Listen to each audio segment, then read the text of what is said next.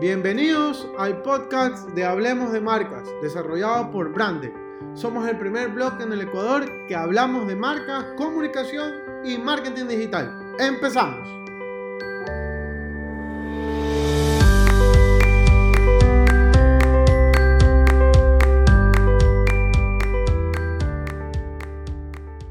Hola queridos emprendedores, feliz 2021 este primer podcast de la segunda temporada de Brandec para hablar de marcas, comunicación y marketing digital. Quiero agradecer a todas las personas que han compartido mi podcast, que escuchan, eh, que realmente están interesadas en el contenido, sobre todo de marcas, de comunicación y de marketing digital. Muchas gracias, gracias a ustedes por, porque todavía este espacio está para, para ello, ¿no? para poder compartir eh, de esta clase de temas. Y, quiero agradecerles profundamente y antes de cualquier eh, tema que les voy a proponer ahora, quiero agradecerles a ustedes porque por este espacio es, de ustedes y que me han permitido ir creciendo cada día. Eh, deseándoles obviamente los mejores de los éxitos a ustedes, emprendedores que tienen la intención de seguir creciendo y que espero que todo su negocio les vaya muy bien. Es el deseo de, todo el equipo de Brande y, obviamente poder compartir eh, justo en este espacio algunas ideas acerca de las marcas. Eh, además, el día de hoy quería conversarles de un tema muy importante que ha pasado en los últimos días. En este espacio nosotros no tratamos de política como tal, pero ustedes saben muy bien que para hablar de políticas también habríamos que hablar acerca de las marcas de los políticos. Así que es algo que lo voy a tratar en un próximo capítulo, pero en este caso yo quería hablarles acerca de lo que le pasó a Donald Trump. ¿Y qué le pasó específicamente a Donald Trump? No estoy hablando de que perdió las elecciones, ni mucho menos, sino de lo que yo hablo es esa censura de comunicación, ese veto a su oportunidad de hablar con sus seguidores, y el tema del día de hoy es acerca de las comunidades de marca. Yo quería conversarles de por qué es importante que tu marca tenga una comunidad que los puedas identificar, que puedas saber dónde están, en qué trabajan, qué es lo que hacen, cómo se llaman, más allá de eh, si te compran o no te compran el producto. ¿Por qué? Porque lo que le acabó de pasar al presidente actual de los Estados Unidos, Donald Trump, es que le vetaron su comunicación, haciendo caso omiso de la posición en la cual él se encuentra. O sea, imagínense ustedes que él es la, primera, la primerísima persona de un país en el cual la gran mayoría de las redes sociales son del mismo país. Entonces, lo vetaron a él. Entonces ustedes van a decir, claro, pues lo vetaron porque él estaba incidiendo, mandando mensajes X pero más allá del punto de que haya mandado o no el mensaje, es que es el presidente de una nación. Por favor, téngase claro lo que han hecho las redes sociales. Han cerrado la comunicación del presidente, de uno de los presidentes más importantes de este planeta. Entonces, pregúntense ustedes si esas redes sociales no van a cerrarlos ustedes, no lo van a vetar, no lo van a clausurar por X motivo. Lo interesante de todo esto es que, ¿qué es lo que dicen las redes sociales? Que el, presidente está promoviendo mensajes de odio, de separación, eh, bueno, X cantidad de cosas que a su parecer las redes sociales no están de acuerdo. Y yo les pregunto a ustedes, queridos emprendedores, si llegan a tener una cuenta de Twitter, ¿qué es lo que pasa en Twitter? Por ejemplo, sea, hay una gran cantidad de mensajes de odio, de persecución, no solamente a, esa nación, es en general. Cuando, cuando el concepto del microblogging, por ejemplo, con el tema del Twitter, era poder presentar ideas cortas y que alguien que esté dentro de tu red pueda compartirlas y estar de acuerdo con tu idea porque obviamente no ibas a poder escribir un blog de 500 palabras, etcétera, etcétera. Por ejemplo, esa es la, esa, esa es la visión o esa es la, el concepto real de haber creado, por ejemplo, Twitter. ¿Ya? Pero si ustedes se dan al día de hoy cuenta, todo el mundo lo, lo usa para despotricar, para hacer quedar mal, y, lo, ah, y, lo, y lo traigo, lo llevo al plano en el cual local. El día de ayer hubo un debate presidencial y, todo el mundo está cuestionando y diciendo y hablando y comienzan los trolls. O sea, imagínense la, la potencia que puede tener Twitter para que existan todas estas clases de mensajes. Entonces yo les pregunto, y ahí es donde eh, yace toda esta cantidad de incertidumbres, ¿por qué no Twitter comienza a borrar todo ese tipo de mensajes? No solamente de nuestro país, sino alrededor de todo. Porque es difícil, ¿verdad? Usted me va a decir, Mauricio, es que es sumamente difícil. Imagínate todas las cuentas y todo. Sí, sí, sí, sí. Todo lo que tú digas. Pero ellos son los, los dueños del algoritmo. Ellos conocen cómo funciona eh, su red social.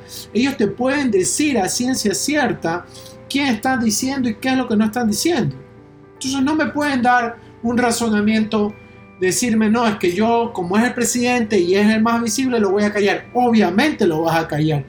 Pero el resto de personas, el resto de usuarios, el, gente, el resto de, usuarios que crea y crea cuentas para escribir y hablar tonterías, y escribir y decir y, menospreciar al otro, o sea, me explico, ahí hay un doble sentido en, ese, eh, en, en, cuanto a lo que ha sucedido eh, con el presidente de los Estados Unidos porque realmente, ¿por qué lo hacen? Si realmente no están de acuerdo, podrían haber publicado, o como lo hizo en su momento Twitter, que no se pueda compartir. Y después vetarlo en Instagram, después vetarlo en Facebook, o sea, no lo sé, no lo sé y, realmente no estoy tan de acuerdo con esas medidas porque si lo haces con uno, lo tienes que hacer con todos. Esa, esa es lo que yo, eso es lo que yo considero. Creo que esa es la, la forma, entre comillas, de hacer democracia, pero si no lo puedes hacer, si realmente no lo puedes manejar, ¿cómo, cómo puedes decir que tienes una comunidad de X cantidad de, de usuarios que te visitan? Y peor ahora mismo con Facebook. Quizás Instagram es un poco más difícil, porque con Instagram le han dado bastante fuerza al tema de los reels. Entonces los reels son bastante cortos. Pero Facebook tienes la posibilidad de escribir eh, más de de 150 caracteres, 250 en promedio, muchísimo más y, o sea, el espacio lo hay, pero para bloquearlo y en vez de evitar que el resto de las personas sigan haciendo lo mismo, no, no, están en esa posición. Entonces realmente es algo cuestionable, es algo que nosotros como usuarios tenemos que tener en cuenta, porque si nosotros comenzamos a hacer una manifestación, si nosotros tenemos un poder, una gran masa de seguidores, también podríamos llegar a ser vetados por algo que ellos no están, que ellos no están de acuerdo. ¿Me explico? Pónganse a ver de esa manera. Si yo llegase a tener 60 mil seguidores o llegase a tener 30 millones de seguidores en una red social, cuando yo diga algo que a ellos no les gusta, me van a vetar. Entonces, si yo quiero vender un producto o un servicio, eh, ya llevándolo a un tema más comercial, ¿cómo voy a poder controlarlo? Porque al final del día en algún momento no les va a gustar.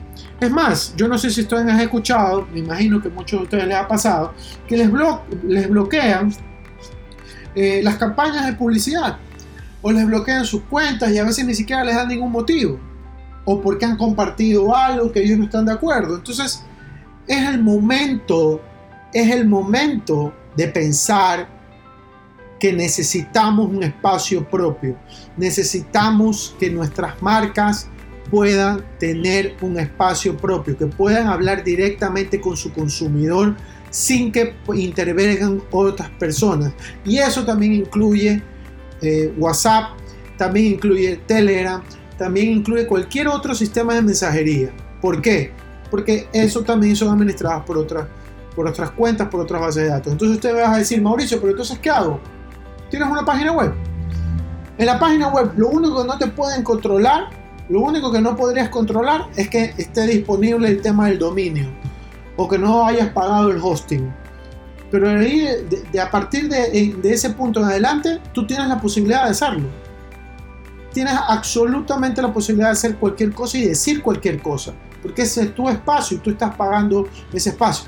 A no ser que venga un ser supremo, ya mucho más grande que ustedes, e intervenga con la empresa que le está prohibiendo a ustedes el hosting o le está proveyendo el tema del dominio. Ya eso ya sería como, wow, ya, ya, no se puede, me explico. O sea, ya, ya no puedo llegar más allá porque me están controlando todo eso y, y te siguen bloqueando, pues no. Entonces, yo quiero que ustedes tengan este momentito, este espacio para, para, para poderlo razonar con sus marcas, para que ustedes puedan decir, wow, realmente yo estoy dependiendo de otra persona y mi negocio vive de las redes sociales. Porque hay muchísimas marcas en el Ecuador que viven de las redes sociales. Necesitan que las redes sociales estén en buen funcionamiento, que todo esté correcto. Entonces, por eso es que el tema de las comunidades de marca son muy importantes y yo se los planteo y se los pongo para que comiencen a trabajar su comunidad de marca. Para empezar a trabajar su comunidad de marca, eh, lo primero que tienen que tener es obviamente personas que hayan adquirido sus productos o servicios. Entonces, podríamos empezar con esa base de datos. Si ya han comprado algún producto o un servicio de ustedes, ustedes pueden comenzar a armar esa base de datos dentro de un espacio. Actualmente muchas marcas hacen un espacio dentro del WhatsApp Business en donde ellos son los administradores y envían mensajes directos a estas personas que le han compartido un número de, contacto. Obviamente con los permisos del caso. Ustedes no van y agarran el número porque la, única persona que les escribió eh, simplemente porque estaba interesado en su producto, ya ustedes creen, no, no, no, no, no. Eso, esa persona simplemente ha generado un interés en tu producto o servicio. Lo que ustedes necesitan es que la persona haya adquirido ese producto y después, ustedes lo que podrían hacer o hablar es mandarle un mensaje diciéndole que por favor te ayude eh, calificando tu servicio, ejemplos. Y, basado en eso, también por ahí podrías mandarle un mensaje diciendo estarías de acuerdo en ingresar a la base de datos del WhatsApp para nosotros enviarte mensajes particulares, profesionales, no sé, o sea, de acuerdo a las características de tu negocio tú tienes que preguntar al cliente si ese cliente puede estar interesado en compartir un espacio contigo. Entonces sí es muy importante eso, por eso el tema de las políticas de privacidad son muy importantes, es muy importante que ustedes trabajen su política de privacidad y que eso esté casi en todos lados. Así como cuando ustedes crean las cookies y les mandan un mensaje que acepte todas las cookies, pues algo parecido tienen que hacerlo cada vez que tratan de hablar con su, con su consumidor. ¿Por qué? Porque esto significa ser respetuoso con la persona que te está dando los datos. La persona que te está dando información privilegiada. Y usted me va a decir, pero ¿cómo privilegiada? Por supuesto, eso cuesta plata tu nombre, tu teléfono, tu dirección, tu número de cédula, eso cuesta plata. Uno no anda por la vida diciendo eh, cuál es el número de cédula o cuál es el número de teléfono para que me estén llamando. No, así no andamos por la vida. Lo que nosotros tenemos que hacer como marca es ser responsables con esas personas que nos están dando sus datos. Entonces, por eso es que es muy importante que ustedes, cuando envíen una notificación o cuando envíen información relevante, dejen claro que ustedes están preocupados por, su privacidad de, su cliente y que ustedes no van a tergiversar o dar a terceros este tipo de información porque ustedes saben muy bien que es muy importante. Entonces, por ejemplo, si tú ya sabes que tienes 10 clientes que te han comprado zapatos rosados, tú puedes crear un grupo de WhatsApp. Estamos poniendo en esta tendencia de WhatsApp. Los metes dentro de un grupo en donde diga grupo de zapatos entonces, como es algo genérico, ya comencé a hacer algo más específico donde quizás puedas hacer grupo de zapatos rosados. Pero como el tema de los zapatos es bastante amplio, puedes crear el grupo de WhatsApp donde diga zapatos de mi marca y comienzas a enviar los nuevos modelos, los nuevos colores, etcétera, etcétera, etcétera. Si quieres hacer aún más personalizado, creas listas en donde tú dices, compraron el zapato rosado, modelo ABC entonces cuando manden la promoción, tú que has comprado los zapatos rosados ABC, quizás te pueda interesar el conjunto o el vestido de tal color. Entonces comienzas a darle información relevante sin necesidad que le digas, oye, cómprame mi nuevo producto que está en promoción y todo eso. Entonces, eso es lo importante. Por eso es que es muy importante trabajar esa base de datos. Pero lo que yo quiero que ustedes tengan en cuenta, emprendedores, es que eso toma tiempo. Es tiempo que al final del día les va a dar plata, les va a dar un rédito. Pero hay que trabajarlo constantemente, hay que alimentarlo constantemente. Si ustedes son microempresarios y que por ahí tienen una o dos personas que colaboran, quizás tú seas el emprendedor, la persona encargada de trabajar esa base de datos. Hay muchísimas herramientas que ustedes pueden ver en mi página web, hablemosdemarcas.com, que les pueden ayudar a administrar esa base de datos. Entonces, por eso es que es muy importante que pueden ir personalizándole, dando una forma a ese Customer Journey que en algún momento hemos hablado y que sepan cómo es él, en qué momento se pueden contactar y demás. Y ya no solamente manejar una red social que, como estamos viendo, puede estar bastante limitada. Por otro lado, pueden crear en su página web un chat personalizado en donde puedan trabajar directamente con estos grupos de personas o como antes eh, o todavía se tiene la costumbre de trabajar mucho el blog en donde te puedan escribir y tienen eh, una gran base de datos en donde la gente comienza a hablar del tema, de los productos y comienzas a darle eh, un motivo para el cual la gente ingresa a tu página y te escriba. Escriba, tuve una buena experiencia, tuve una mala experiencia, cómo puedo mejorar, etcétera, etcétera. Entonces, por eso es que es muy importante el tema de, de tener ese espacio propio y que ustedes lo puedan trabajar. El día de hoy les quiero dejar cuatro puntos importantes de por qué hay que hacer una comunidad de marca. El primero, el tema de que es propia y que se puede administrar de la manera que mejor nos convenga. No vamos a tercerizar, no vamos a tener a alguien que nos va a decir, no, eso no puedes publicar, no, eso no puedes decir.